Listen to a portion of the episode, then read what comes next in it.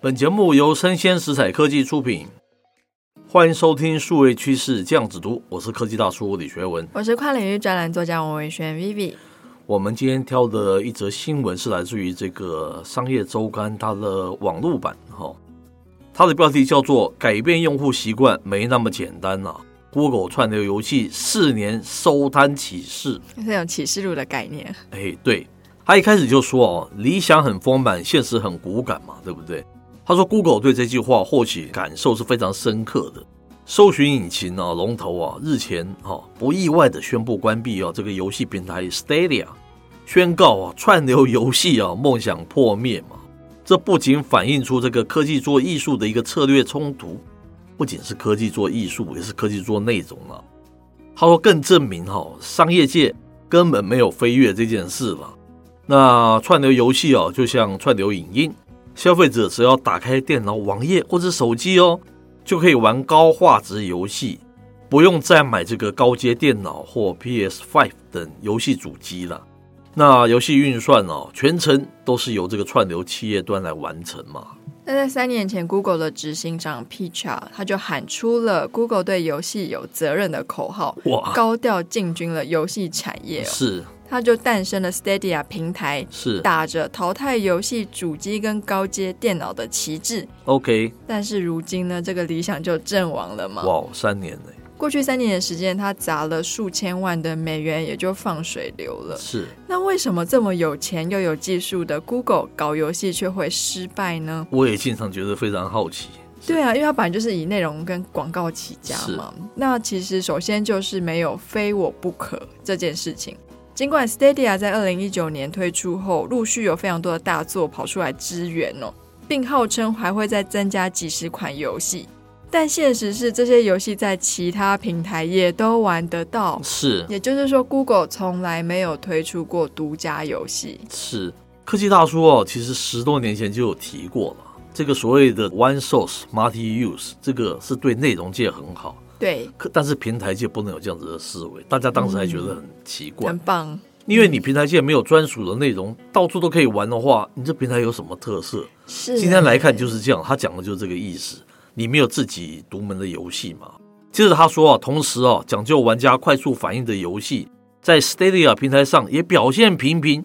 理由之一是哈、这个延迟感影响玩家的体验，也就是说啊，这个网速不够快，玩家输入指令后啊，无法画面及时的呈现呢、就很难体验这个 Stadia 的一个效果。表面上平台啊，让玩家摆脱游戏机或电脑，其实啊，让这个玩家更依赖网速。我跟 Vivi 经常讨论过所谓“到位”这两个字，对不对？嗯，有没有到位？我们一直在是谈这件事情。没错，就是想到我今天早上录音是录远短的是，然后当主持人问完说：“哎，我要问你一个问题。”之后，他就开始说出他的选项，没想到是不知道是不是那个讯号 delay，是所有的受访者都在他讲出第一个选项之后才说 是，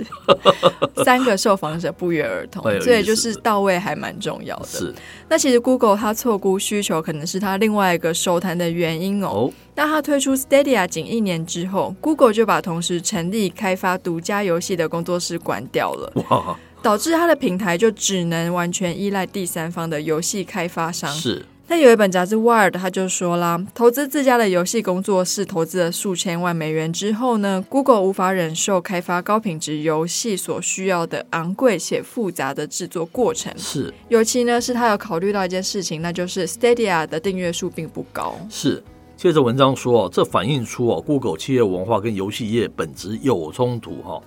所以这个 Wise 他分析啊，Stadia 失败原因之一是因为 Google 是科技公司而不是内容公司。那根本问题其实是艺术跟科技之争了、哈、他说，一款游戏往往需要三到五年来打磨，开发者可能会长时间不会有明显的产出嘛。但是这是跟 Google 重科技跟效率的导向，它是有一个非常大的一个冲突嘛，对不对？是，但是其实 Stadia 这个平台的失败，还反映了另外一个深层的问题哦，是那就是一步到位的迷思。嗯哼， Google 串流游戏从零开始，想一步到位建立自家的平台。是那知名的杂志《经济学人》他就说啦，Google 进军游戏业的策略是从头开始建立客户群，是从我们以前的 BB 扣大哥大到我们现在的智慧型手机。从录影带、DVD 到串流影音，都不是某个企业选择或是设计的结果，是而是不断在前人的基础上微调做改善，才慢慢被市场接受。是。接着就是科技大叔的点评时间呐、对不对？那这让科技大叔想到这个 Google 的一个产品叫 Google TV，哦它已经是二零好像二零一零年那时候发布的，它是由 Google 这个开发嘛，以 Android 作为软体平台，结合机上盒及高解析度电视平台而成立了。除了 Google 参与开发外，还有这个 Sony 啊、Intel，还有这个 Logitech 叫罗技，他们共同合作嘛，哈、二零一零五月二十号，在 Google I O 发布会啊，正式公布这个所谓的 Google TV 的计划了。为什么提到这个呢？因为当时非常红嘛，对不对？然后某这个呃近日的一个电信的一个高管，他之前还有说，他说 Google TV 应该是以后 everywhere 大家都会使用 Google TV 哈、嗯，那当时我也很好奇啊，就去使用一下，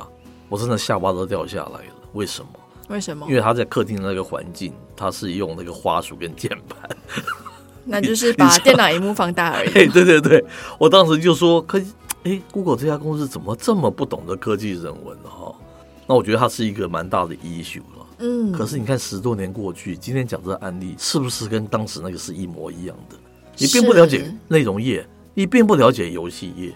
你以为你做一套一个平台、一个系统或是一个载具什么东西，你就可以取代啊，就会赢过这个游戏业还是什么？是，我觉得这种思维，我今天想提的是这个所谓科技人文的思维。我觉得在今后的数位世界的发展、数位经济发展，它都是一个非常重要的显学。就是科技公司，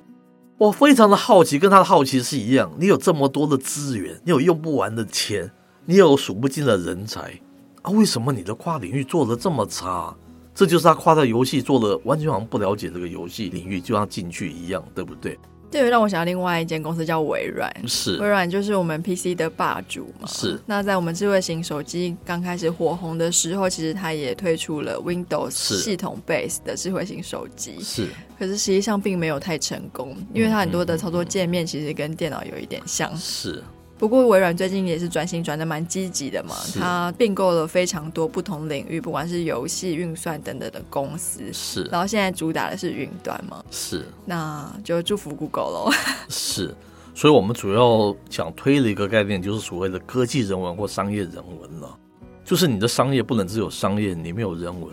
或是你的科技只有科技没有人文，这里看出来就是这么一回事啊。是，那技术哦，或许很强，但是你没有考虑到跨领域的，我不知道他们那么大的公司，你去请跨界的这个人来协助你们，其实你是有这样子的资源做的嘛？我觉得还是本位主义，就是你们自己觉得技术啊、科技啊这个部分、软体啊，但是碰到内容这个部分，你就没有，你就没辙了。